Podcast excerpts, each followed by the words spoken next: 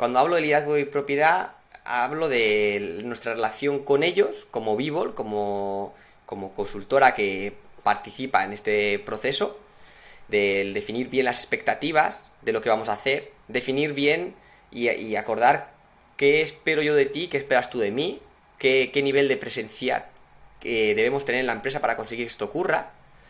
Y, y, también de las expectativas de hacia dónde vamos a ir, ¿no? Al final, cuando estás implementando la autogestión en una empresa, hay una serie de cosas que van a doler, que va a haber que hacer y que va a ir haciendo poco a poco.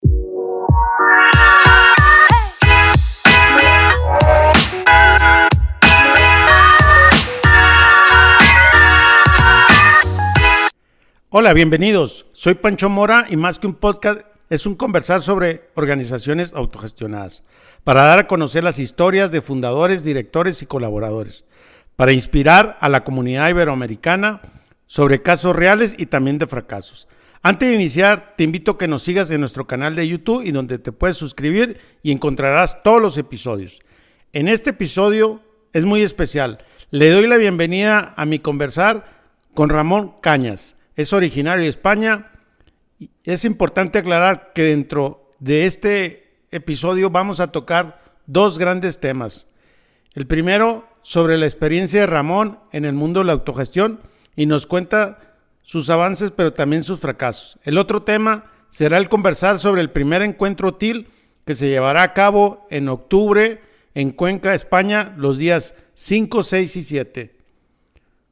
Conversaremos sobre la importancia del movimiento de la organización STIL en el mundo, sobre todo su impacto y todo lo que lo rodea. Sin duda es un extraordinario conversar. Los dejo con Ramón. Hola Ramón, bienvenido. Hola Pacho, ¿qué tal? Muchas gracias por invitarme a tu, podcast, que sabes que sigo desde el principio y, la verdad que es un honor estar aquí y ser parte de esta iniciativa.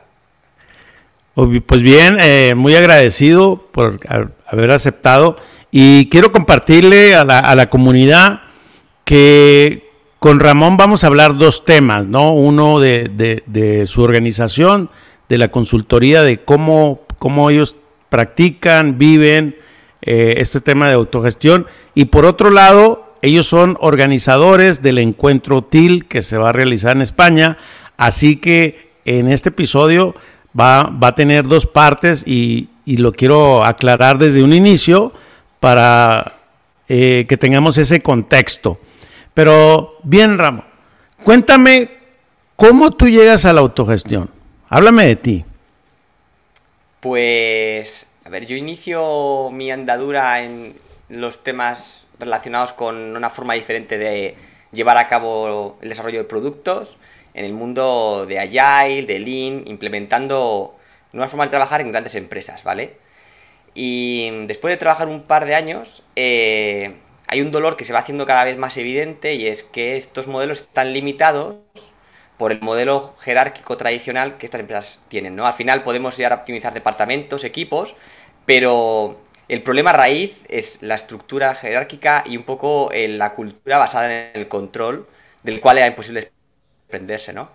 Entonces, cuando montamos Vivol, hace ya unos cuatro años, eh, nuestro propósito principal fue intentar llegar un poco más allá, ¿no? Ayudar a las empresas a evolucionar desde un punto de vista más trascendental la forma en la que operan, ¿no? La forma en la que viven.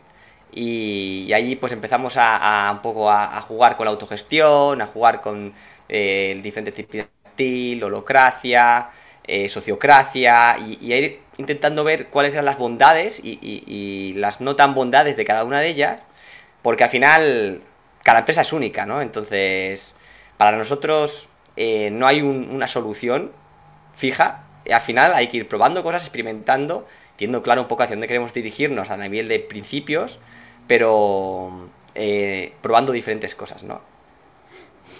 Ya. Y en esta parte de tu mirada, eh, ¿qué significa la autogestión para ti? Pues, em, para mí, eh, yo diría que la, autogestión es una filosofía a la hora de relacionarnos, ¿no? Una filosofía que parte del concepto de creer y confiar en los demás y de creer que las personas quieren dar lo mejor de sí mismos, ¿no?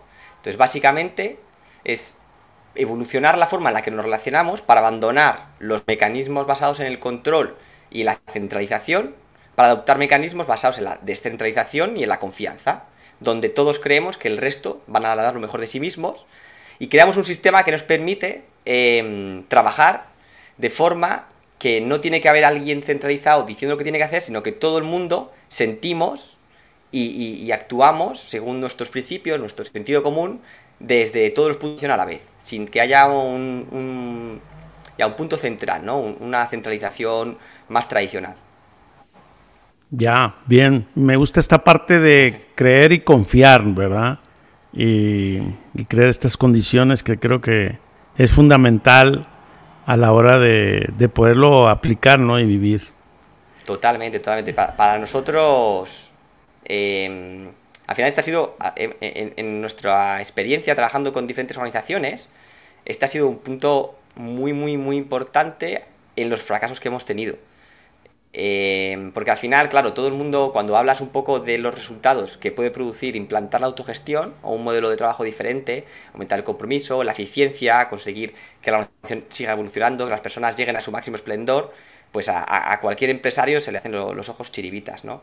El problema es que no todos los empresarios o empresarias realmente creen en las personas que hay en sus equipos, ¿no? Entonces, si no se pone claro de manifiesto que es esencial que confíes en las personas que forman parte de tus equipos.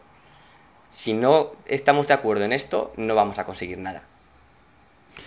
¿Cómo se consigue confiar en los equipos? Pues es una buena pregunta. La verdad es que para mí es un proceso, sobre todo si partimos de un punto en el cual la cultura ha, estado, ha partido de la desconfianza y es un proceso en el cual hay que ir soltando y, ganando, ¿no? Por ambas partes a nivel de autonomía. Al final todo esto va de conseguir autonomía, que las personas puedan utilizar su, sentido común y, trabajar de forma lo más eh, autónoma posible.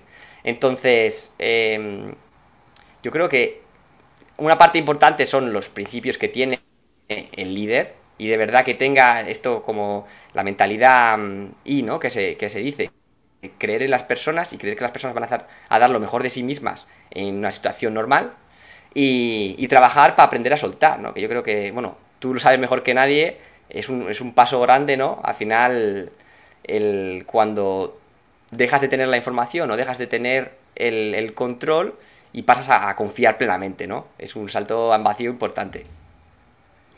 Sí, creo que lo he repetido en, varias ocasiones, el, hecho de soltar y, hasta el día de hoy me siento raro, eh, es como que me hace falta eh, tener todo, a pesar que ya llevo un buen tiempo, pero esta parte también comentas y me llama la atención el hecho de que eh, el tema de los valores y los principios del empresario, la empresaria, creo que es clave también, ¿verdad? No, no se puede dar condiciones y si no está entrado.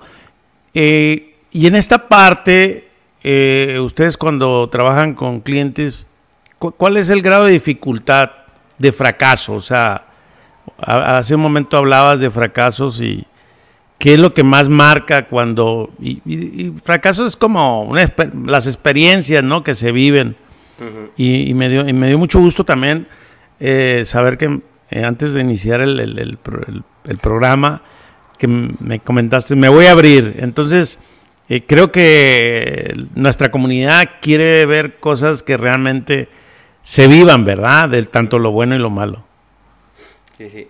Pues fíjate, podríamos tender a pensar que el, grado de éxito o fracaso de implementar una nueva forma, nueva forma de trabajar tiene em, esto está muy repercutido por las personas que hay en la empresa, ¿no? Y, y, nuestra experiencia lo que nos ha llevado a darnos cuenta es que lo que más determina el grado de éxito o fracaso de una iniciativa de este estilo es el liderazgo de la empresa, ¿no?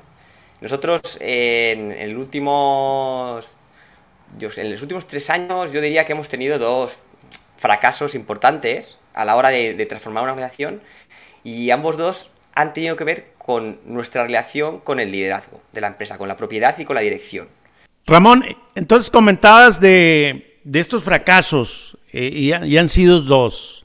Sí, el, al final el factor diferencial o, lo que nosotros nos hemos, hemos llegado a la conclusión de que fue, y de hecho hemos evolucionado nuestra forma de trabajar en base a ello, fue la causa raíz de que no consiguiéramos acabar implementando un modelo organizacional estable, fue el, liderazgo y la propiedad de la empresa, más que las personas que había en ella, ¿no? Em, y al final, este, cuando hablo de liderazgo y propiedad, hablo de nuestra relación con ellos, como Vivol, como, como consultora que participa en este proceso, del definir bien las expectativas de lo que vamos a hacer, definir bien y, acordar qué espero yo de ti, qué esperas tú de mí, qué, nivel de presencia que debemos tener en la empresa para conseguir que esto ocurra. Y, y, también de las expectativas de hacia dónde vamos a ir, ¿no? Al final, cuando estás implementando la autogestión en una empresa, hay una serie de cosas que van a doler, que va a haber que hacer y que va a ir que haciendo poco a poco, ¿no? Entonces, em, en uno de estos casos, por ejemplo, el, problema fue que al principio la propiedad de la empresa estaban, parecía que estaban súper enganchados, ¿no? Con lo que les contábamos. Y, toda, todo era como un camino de rosas. Y conforme fuimos haciendo el proceso de transformación, los fuimos notando cada vez más, más un poco más, distantes, no, muy involucrados. Y al final, eh, lo que ocurrió es que la, persona que está liando la empresa no estaba preparado para, para, soltar, ¿no? Por eso, por ejemplo, ahora cuando cambiamos una empresa, además del proceso de transformación de la estructura organizacional, de los procesos, de la forma de tomar decisiones y etc., que luego si quieres podemos entrar en detalle, tenemos un proceso de acompañamiento al principio con la propiedad y el liderazgo de la empresa, le llamamos el, journey de liderazgo, en el cual al final vamos explorando qué es para ellos el liderazgo, los nuevos estilos de liderazgo, y tocamos muchos conceptos pues de, de, muchas diferentes disciplinas, y metodologías, ¿no? Todos relacionados con la autogestión. Y luego eh, vamos haciendo este proceso de que es como un proceso de coaching también con personas claves de la empresa, a todos los niveles, porque al final la organización o la transformación, digamos, Em, tiene que venir de dentro. Nosotros siempre... claro, y... sí, Perdón, Pacho. No, no, dale, dale, dale. dale. nuestra, nuestra forma de trabajar es eh, intentar ser prescindibles lo antes posible. Entonces, desde el principio involucramos a ciertas personas de la organización que vamos formando, que nos van acompañando para que lo antes posible empiecen a ser nuestro relevo dentro de la organización el equipo de facilitadores que llamamos, ¿no? Vamos entregándoles herramientas, vamos recomendándoles diferentes formaciones eh, y al final creamos una especie de propulsión en el cambio y de evolución constante, porque esto al final, igual que el contexto en el que vivimos, es evolución constante, ¿no? El modelo organizacional nunca será el mismo. Entonces, que sea interna la organización y, y que la propia organización siga evolucionando a lo largo del tiempo sin necesidad de tener alguien externo que esté un poco presionando X botones, ¿no? Que sea, que, la, que el conocimiento se quede dentro de la casa, ¿no? In-house y, la pasión también. Claro, sobre todo la, pasión, ¿verdad? Para continuar y, uno poder volar y crecer. Ahora, en esta parte de, ya de la, de la organización de ustedes, háblame de, de cómo se organizan, cómo toman las decisiones, cómo la estructura eh, y, de qué manera ustedes viven y, vaya que son congruentes y coherentes, porque muchas de las personas hay como una crítica hacia las consultorías o consultoras que dicen, bueno, tú lo, lo dices pero no lo haces, ¿no? Me queda claro que ustedes son auténticos, naturales y, y sobre todo que tienen realmente un, un buen compromiso con esto, ¿no? A ver, a nosotros no, nos apasiona el tema y, creemos de verdad el tema, ¿no? ahora mismo somos pequeñitos, somos tres personas, en septiembre seremos cuatro, por lo tanto conseguir trabajar de una forma autogestionada es medianamente sencillo, ¿no? Trabajamos con transparencia total, eh, con las, responsabilidades claras, un poco suele haber una persona que es el, responsable del cliente y siempre nos vamos apoyando los unos con los otros para intentar aportar el mayor valor posible al cliente, porque al final cada uno tenemos nuestras fortalezas y muchas veces la combinación es lo que aporta el valor diferencial a este cliente, ¿no? Entonces tenemos sesiones propias nosotros en las cuales vamos, que las llamamos simbiosis, vamos compartiendo cómo evoluciona, cómo evolucionamos el proyecto y los retos a los que nos estamos enfrentando Y luego vamos participando en los proyectos de los demás conforme sea necesario, ¿no? Si alguien es más... Eh, o, su fortaleza está más eh, relacionada con la parte de conseguir que las personas sientan que son parte de la empresa, sientan un propósito compartido, pues esta persona se involucra más en esta parte, luego otra persona que quizá ha trabajado más parte de modelos autogestionados o sistemas estructurales eh, organizacionales se involucra en otra parte y así vamos balanceando, ¿no? Pero siempre hay una persona que es como el, contacto principal con el cliente y el, y el responsable del cliente. Ya. Y, en estas eh, eh, prácticas comunes ya de ustedes, ¿cómo, se organizan internamente? Ah, ¿Tienen alguna práctica de compartir la riqueza entre ustedes? Eh, ¿cómo, ¿cómo, lo hacen? pues nosotros trabajamos por clientes y por proyectos y la forma en la que, digamos, repartimos los beneficios de la empresa es con un modelo que, creamos desde el principio que empezamos a trabajar, en el cual hay una parte que va para la persona que está trabajando en la empresa, o el cliente, digamos, y otra parte que se reparte entre el resto de miembros de Vivol, ¿vale? Y luego además eh, otra parte que va como para eh, lo que sería, leemosle, las finanzas internas de la empresa, que luego es para reinversión principalmente, formación, contrataciones y, cualquier otro, viajes y etc. Ya. Ahora bien, el tema de salarios, ¿cómo lo definen? Pues eh, actualmente eh, tenemos salarios variables que van un poco en función de los clientes los que estás trabajando, ¿no? Tenemos una base salarial que podemos asegurar gracias a que a los proyectos de todos y luego eh, tu salario finalmente acaba evolucionando un poquito en función de, los clientes en los que estés participando, ¿no? Y, pero bueno, realmente este punto ahora mismo me imagino que a lo largo del año que viene lo evolucionaremos, porque conforme vayamos creciendo se volverá un poquito más complejo. Pero la idea es al final, eh, bueno, primero transparencia total respecto a esta parte. Al final lo que tenemos que asegurar es que el proyecto sigue siendo sostenible en el tiempo y que nuestras necesidades eh, de cada uno, que son muy diferentes, están cubiertas, ¿no? Y, a partir de ahí, pues tener conversaciones y... Hay una cosa que yo creo que, que, yo amo de, ser parte del equipo de, de y es la conexión que tenemos y la capacidad que tenemos para tener conversaciones difíciles de una forma segura y cómoda. O sea, hemos tenido muchísimas conversaciones en las cuales alguno de los tres socios dice, oye chicos, estoy sintiendo una tensión, me gustaría ver si encontramos un hueco porque me gustaría compartirla, ver qué pensáis, ver qué podemos hacer al respecto, ¿no? Y, siempre acaba a buen puerto. La verdad es que eh, estoy ultra orgulloso de, tener estas socias, que son Marian, que creo que has entrevistado, y Victoria.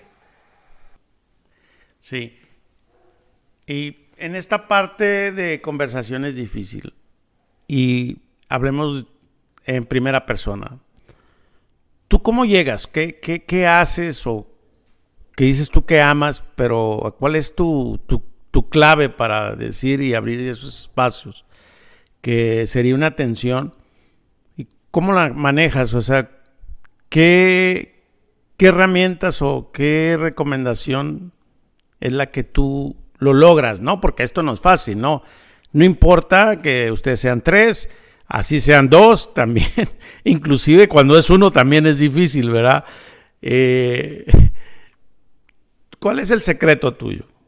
Pues yo creo que, lo que mm, a nosotros nos ha funcionado, y de hecho en, muchas formaciones o, en algunas que hemos dado en la universidad, por ejemplo, es la base central de toda la exposición relacionada con autogestión, es trabajar la vulnerabilidad el, aprender a mostrarnos vulnerables sin, sin miedo a que tener que aparentar ser otra cosa o tener que mostrarse eh, como sólidos, ¿no? Entonces, los tres, digamos que creemos que las personas somos únicas y somos únicas cada día. Entonces hay un día que, que tú puedes estar muy arriba, otro que estás más abajo, otro que sientes unas cosas y otras, ¿no? Y sobre todo es importante mostrar cuando las cosas no van tan bien, porque es muy fácil mostrarnos cuando todo va genial, estamos súper felices, pero lo que hemos ido trabajando y seguimos trabajando es el conseguir mostrarnos cuando las cosas no van bien, ¿no? Y, llorar y, reír y al final mostrar emociones de forma genuina. Como mostrándonos como personas, porque al final es lo que somos, ¿no? Y me gustaría pasar este tema de la colaboración con que, que acaban de hacer ustedes, que tienen, lo hicieron este año. ¿Cómo llegaron a ponerse de acuerdo con Marianne? Si ustedes ya estaban y ella tenía, era independiente. Y esta es como también prácticas, ¿no? De colaboración y poder conversar eh, y cómo conectaron. Sí, digo, si se puede saber, ¿no? Más bien... Sí, claro, claro, por supuesto. Además es una historia que, de, que, nos encanta. Eh, al final, con lo que nos ocurrió con Marian fue una cosa súper especial que fue ocurriendo progresivamente. Marian y yo nos conocimos a través de LinkedIn hace dos años, más o menos, eh, porque nuestro discurso en las redes sociales era muy parecido, ¿no? Entonces dijimos, vamos a hacer un café virtual porque algo tenemos que tener en común. Y a partir de ese café eh, surgió la idea de crear eh, Uniters, que es un poco lo que sería eh, la base de unión de nuestros tres proyectos que ahora te cuento. Eh, Uniters surge como una comunidad de personas que están o son parte de una nueva forma de trabajar y que necesitan gente en la que apoyarse. Porque al final eh, no hay demasiados modelos en los cuales inspirarse, hay bastantes, cada vez más, ¿no? Pero los, los retos son tan particulares que el tener una comunidad alrededor en los cuales puedes compartir lo que te estás enfrentando, pues creíamos que aportaba mucho valor, ¿no? Entonces empezamos a construir esta comunidad de personas de todo estilo, desde eh, propietarios de algunas empresas, trabajadores, alguna, alguna persona que trabaja en el sector público y, empezamos a tener encuentros virtuales, porque esto era justo la parte post-COVID y durante COVID creo que también, eh, en los cuales utilizamos prácticas relacionadas con la autogestión, prácticas utilizadas con un poco la inteligencia colectiva y inteligencias sociales para co-crear entre todos, ¿no?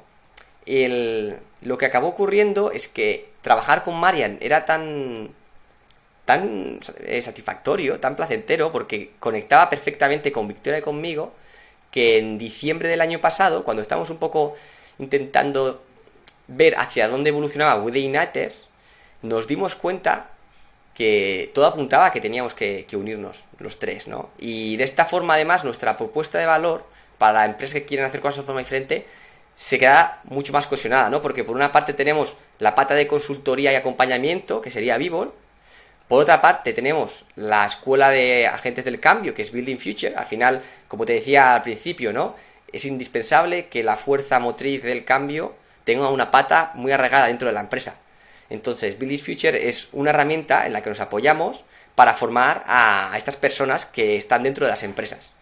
Y luego tenemos eh, Uniters, que es un poco el paraguas que lo agrupa todo, un poco bajo la idea de comunidad y de impacto en, en el sector educativo, en la universidad que desde el año pasado hemos empezado a hacer cosas, con la idea de, ir plantando semillas o por lo menos eh, ir plantando inconformismo en las futuras generaciones de cara a lo que es normal y lo que no es normal, o lo, por lo menos a lo que pueden aspirar de cara a qué esperar de una empresa, ¿no?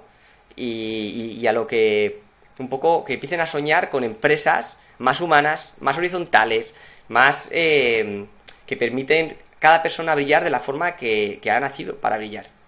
Cuéntame un poco, de, y, este, me interesa mucho el tema educativo y sobre todo la mirada de los jóvenes cuando llegan a la universidad. ¿Cuál es la reacción de, ellos? O sea, y me queda claro que España es España. Tengo muchos años yendo a España. Amo España. Eh, pero bueno, hay una generación, ¿no? ¿Cuál es la reacción? Pues, pues fíjate, la verdad es que en, nuestro primer contacto con trabajo de universidad, que fue el año pasado, que fuimos a la Universidad de Castilla-La Mancha, a Cuenca, y ahí de hecho esto es un poco la semilla del encuentro TIL, ¿no? que luego hablaremos. Eh, fuimos a impartir unas formaciones en el MBA de, de la Universidad de Castilla-La Mancha, ¿vale? Unas formaciones acerca de nuevas formas de construir empresas. Eh, lo que pasó en la formación fue, fue precioso, ¿no? Trabajamos en base, partiendo del concepto de vulnerabilidad, ¿no? Y, un poco recorriendo conceptos de TIL y de autogestión. Y eh, recuerdo que, por ejemplo, cuando, llegamos, em, la profesora que nos había invitado nos dijo, bueno, no os asustéis si a partir de las 6 de la tarde o 7 se va a hacer a la clase. Esto es lo normal, ¿no? Porque al final los alumnos llegan desde por la mañana y, las clases no son obligatorias. Y lo que nos ocurrió es que ambos dos días que estuvimos dando las formaciones, las personas o los alumnos que participaron se quedaron hasta las 9 y, fuera de la entrada de la, universidad estaban, estaban fascinados, ¿no? Porque em, ninguno de ellos se esperaba que algo que suena tan idílico pudiera ser real, ¿no? Nosotros hablamos de muchos casos, tanto casos que hemos trabajado nosotros como casos que son un poco los típicos casos de estudio, y, la verdad es que es que se quedaron bastante fascinados, ¿no? Y esto me lleva a pensar a que yo creo que las nuevas generaciones van, o ya son o van a ser mucho más exigentes con dónde dedican su tiempo y su talento, ¿no? Entonces, lo que ahora mismo quizá puede ser una motivación para implantar una forma de trabajar, que puede ser conseguir que la empresa funcione mejor y tenga más rentabilidad, yo creo que en el, futuro va a ser una... La motivación puede ser que empiece a crecer la atracción, la atracción de talento, el conseguir que las personas quieran trabajar en tu empresa, que esto sea un, un aspecto decisorio importante, incluso, yo ya poniéndome a soñar, diría que en el futuro un poquito más lejano, puede ser que sea hasta incluso eh, un aspecto que a los consumidores o a los clientes les lleve a optar por una empresa a otra, ¿no? Como ya vemos como empresas como Patagonia, por ejemplo, ¿no? Pues que los consumidores ya valoren la forma en la que funciona la empresa en su toma de decisiones de qué productos compra y cuáles no. Claro, este, pensando y reflexionando, creo que me voy a animar a acercarme a la universidad para promover porque es parte de mi propósito de vida y, nunca lo he hecho. Debería, sí, sí, sí. Hay, hay, y hay, hay, hay muchos académicos y, muchos eh, estudiantes de, últimos cursos que están fascinados, y están sacando papers, y están investigando y, están eh, eh, apasionados por un futuro que está emergiendo poco a poco. Ya, muy buena idea. Bueno, siempre aprendo de mis invitados y por eso me apasiona hacer esto. Eh, Ramón, antes de cerrar este, este primer espacio, porque nos vamos a abrir, abrir al otro espacio de Encuentro Útil, ¿cómo te gustaría cerrar eh, este episodio? Pues, em, si, quieres, te puedo contar un poco cómo, trabajamos de cara también a dar una perspectiva a cómo cualquier persona que quiera quizá hacer las cosas de forma diferente, podría hacerlo por ellos mismos, ¿no? Eh, cuando nosotros empezamos a trabajar con una empresa, lo primero que hacemos es un proceso que llamamos inmersión y vaciado. ¿Vale? En este proceso, que suele durar menos de un mes, entrevistamos a todas las personas de la empresa. ¿Por qué? ¿Qué ocurre? También esto, esto es en base a nuestra experiencia. Muchas veces lo que te cuenta la propiedad de la empresa o la dirección, que es lo que siente que está ocurriendo y lo que quiere conseguir, no concuerda del todo con lo que está ocurriendo, ¿no? Además, al hacer este proceso de inmersión vaciado, lo que consigues es enganchar a muchas más personas en el proceso de cambio. Porque las cosas que proponen, las cosas que dicen, que la mayoría de veces son ideas espectaculares, las llevamos a cabo y, de repente ven que su palabra empieza a tener voz, ¿no? Entonces, quizá algunas personas que en un principio podría haber sido piedras que tener que limar poco a poco, se pueden convertir en aliados espectaculares, ¿no?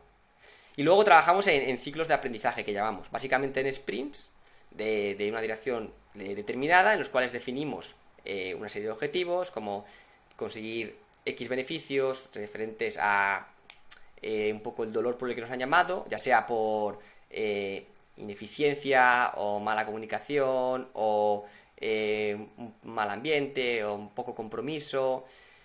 Y vamos transformando cosas y experimentando. O sea, al final nuestro discurso es, mira, nosotros tenemos muchas ideas, pero solo juntos vamos a llegar a una solución que tenga sentido. Entonces, lo que vamos a hacer va a ser experimentos constantemente. Vamos a probar cosas y vamos a reflexionar acerca si tiene sentido o no. Y no se me caen los anillos si lo que hemos implantado hace un mes no tiene sentido y nos lo cargamos y hacemos otra cosa.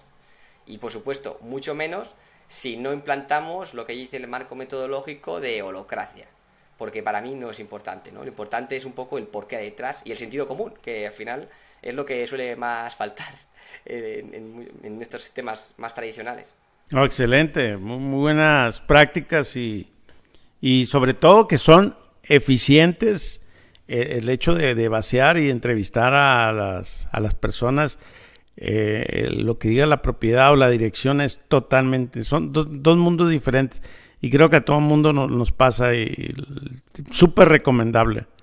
Eh, sí, sí, además como esta final, la idea es conseguir una empresa donde haya más participación, ¿no? Entonces, ¿qué, ¿qué, tiene más sentido que empezar por ahí, ¿no? Porque la gente empieza a participar, empieza a dar su opinión, a ver cómo viven las cosas.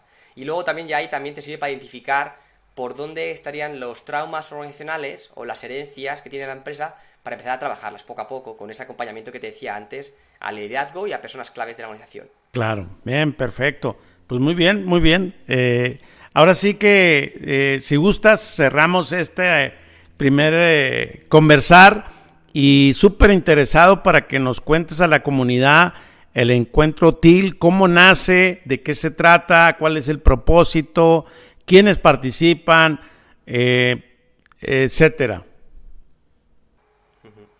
Pues el, encuentro TIL, aunque hemos puesto la palabra TIL, realmente no, no es porque. O sea, básicamente el objetivo es ir más allá del TIL, ¿no? Ver hacia dónde eh, tiene que evolucionar el, mundo de las organizaciones, ¿no? El encuentro surge en cuando fuimos a dar esta formación en Cuenca, ¿no? Hablando con algunas personas que están en el sector y también partiendo de conversaciones que habíamos tenido ya en los anteriores eh, dos años con gentes que están o implantando como propiedad o como consultores, había un sentir común de que sí, cada vez hay más personas que creen en esto, cada vez más personas que lo viven con pasión, pero echábamos en falta eh, algún tipo de punto de encuentro que tuviese una parte presencial y que nos permitiese al final compartir, co-crear, inspirarnos, apoyarnos y que fuese un encuentro totalmente que siguiese los valores de lo que queremos hacer, ¿no? Un encuentro totalmente autogestionado, evolutivo y que las propias personas que participen en el encuentro vayan haciendo que vaya evolucionando, ¿no? Entonces, en esta visita a Cuenca, que además es un lugar espectacular y, maravilloso, eh, que a nosotros nos sorprendió tremendamente, yo era la primera vez que, lo visitaba, como que de repente emergió, ¿no? Como ostras, ¿y si intentamos organizar una primera edición de este encuentro? Y ya luego que evolucione por sí mismo, ¿no? Una primera edición en la que juntemos y creemos puentes con Latinoamérica y España, donde compartamos personas de la parte académica, de la parte empresarial, de la parte pública, de, eh, un poco de, todas las perspectivas que son impactadas por una nueva forma de trabajar, ¿no?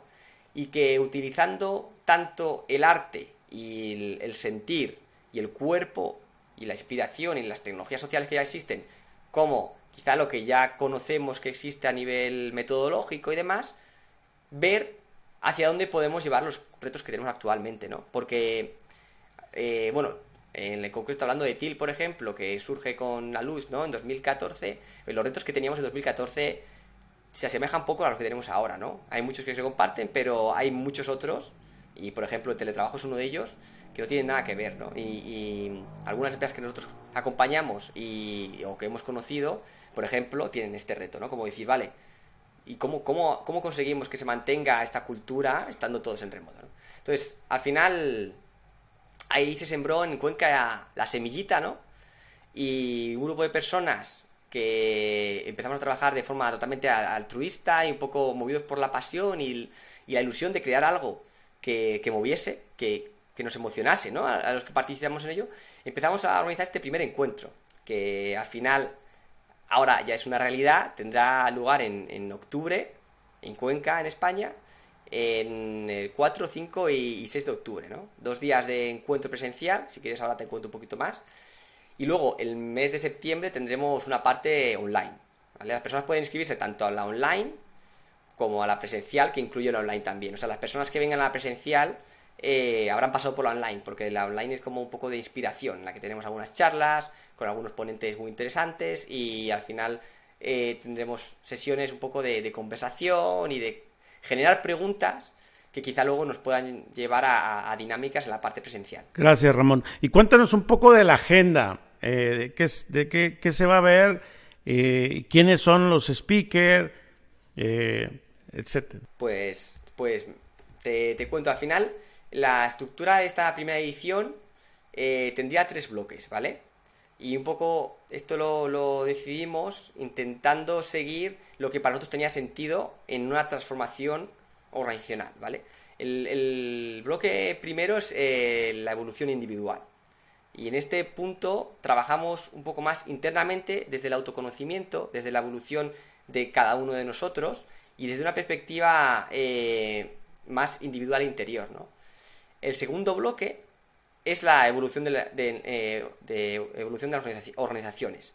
Aquí ya empezamos a ver y a conversar y a trabajar, a co-crear cómo esta evolución individual puede ir más allá o cómo impactan en las organizaciones, ¿no? Y las formas, nuevas formas de trabajar y en los retos que estas tienen, ¿no? Y el tercer bloque es la evolución del territorio, que básicamente es cómo podemos, como individuos que somos parte de organizaciones, impactar positivamente en el territorio, que al final debería ser uno de nuestros últimos objetivos, porque, bueno, la emergencia climática es algo que, es bastante tangible y real, eh, los problemas sociales y problemas psicológicos son cosas cada vez más reales y al final, desde mi punto de vista, el deber de una organización que se nutre de un sistema tiene que ser también nutrir al sistema, ¿no? Entonces, en este bloque eh, exploraremos formas de, en las que las organizaciones pueden impactar sobre el territorio que habitan. Perfecto. Eh, Ramón, ¿algo que te gustaría agregar más sobre el encuentro TIL? Pues bueno, sí, eso. Yo creo que em, será un encuentro apasionante en la que juntaremos arte, academia, ciencia y empresa. Y digo arte porque de la mano del Museo Arte Abstracto, en las sesiones de co-creación, iremos explorando desde los sentidos, desde los conceptos, problemas aplicados, problemas reales aplicados a las empresas, ¿vale? Y mm, tendremos ponentes como eh, Jaume Gut, Laura Pastorini, Alejo Cube, eh, creo que te has entrevistado por aquí.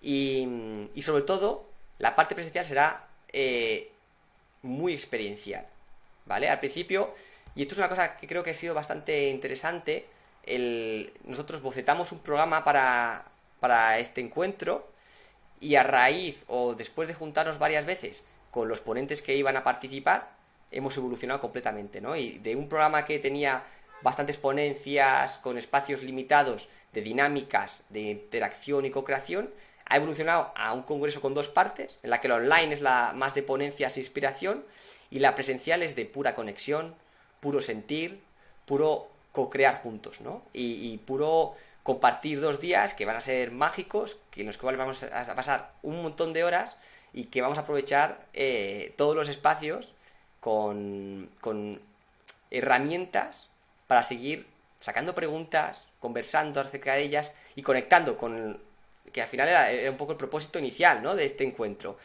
conectar a una comunidad la cual nosotros éramos parte y nos sentíamos desconectados de ella, ¿no? Por movimientos que, pues, que estaban en diferentes puntos o quizá no, no incluían a todas las perspectivas o por lo que sea, no lo sé. Pero bueno, al final es conectar y y que de esta conexión emerja algo, ¿no? Y al final del encuentro presencial eh, habremos co-creado algo, quizás sea forma de libro, no lo sé seguro porque va a emerger, o sea, tenemos las dinámicas eh, diseñadas, pero lo que va a salir de ahí no lo sabemos, será totalmente en función de las personas que participen en ellas, eh, emergerá algo que luego todos podremos llevarnos. Perfecto, pues bueno, eh, le hablaba hace un momento con Ramón y me he comprometido a participar un día eh, en el encuentro. Sería fantástico tenerte. Este, así que los esperamos a todos y gracias por el esfuerzo y todo lo que están haciendo por promover y integrar y sobre todo América Latina que también somos parte y seguramente que muy importante además el mensaje está aquí y, y creo que es parte también de mi propósito promover actividades como estas.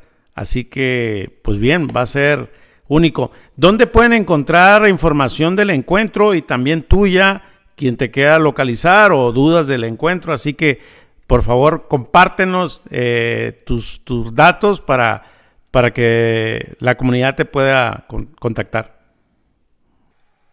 Pues mira, el encuentro, toda la información se puede encontrar en la página web, que es www congresointernacionaltil.com. No obstante, también me pueden encontrar a mí, soy, sobre todo estoy más presente en LinkedIn, si buscan Ramón Cañas o buscan Bivol o With Igniters y ahí puedan encontrar, eh, encontrarme fácilmente, contactarme, sería, vamos, un súper placer explicar a cada persona que esté interesada en más detalle de qué va el Congreso, qué es lo que vamos a hacer, qué es lo que queremos que emerja y cómo pueden participar, ¿vale? Y, bueno, si quieres también te dejaré mi email, ramon.canas.vivol.es, para también cualquier persona que tenga consultas, incluso eh, si algún oyente está en un proceso de, transformación y, se encuentra con un reto, pues quizá podemos darle nuestra visión como, ostra, eh, nosotros haríamos esto, ¿vale? Cuente que un par de correos, un café virtual o así, vamos, a nosotros nos apasiona esto y nuestro propósito es impactar. Entonces estaré eh, más que feliz de conocer casos y, personas que sé que hay muchos en tu red. Claro, claro, y muchas gracias y seguramente que esto va a llegar a bastantes personas y la verdad... Muchas gracias por dejarnos este espacio, Pancho, de verdad, muchas gracias, porque para nosotros es muy importante que el Congreso tenga una proporción elevada de participación de personas de, que vienen de Latinoamérica, ya sea en la parte online o en las dos partes, ¿no? Idealmente, aunque sabemos que el desplazamiento pues, es, un, es un coste. Quizá el año que viene sea ahí en Latinoamérica, sería bastante guay.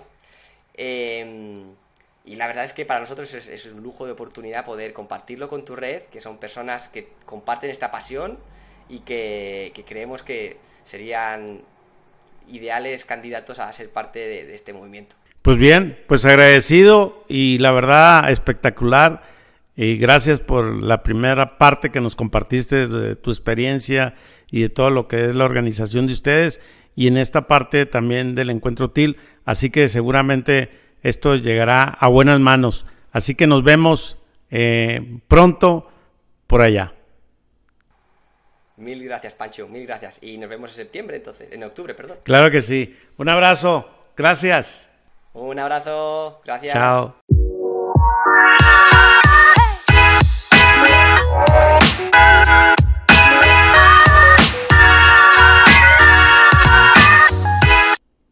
Para que más personas sigan aprendiendo, comparte este episodio en tus redes y con tus amigos.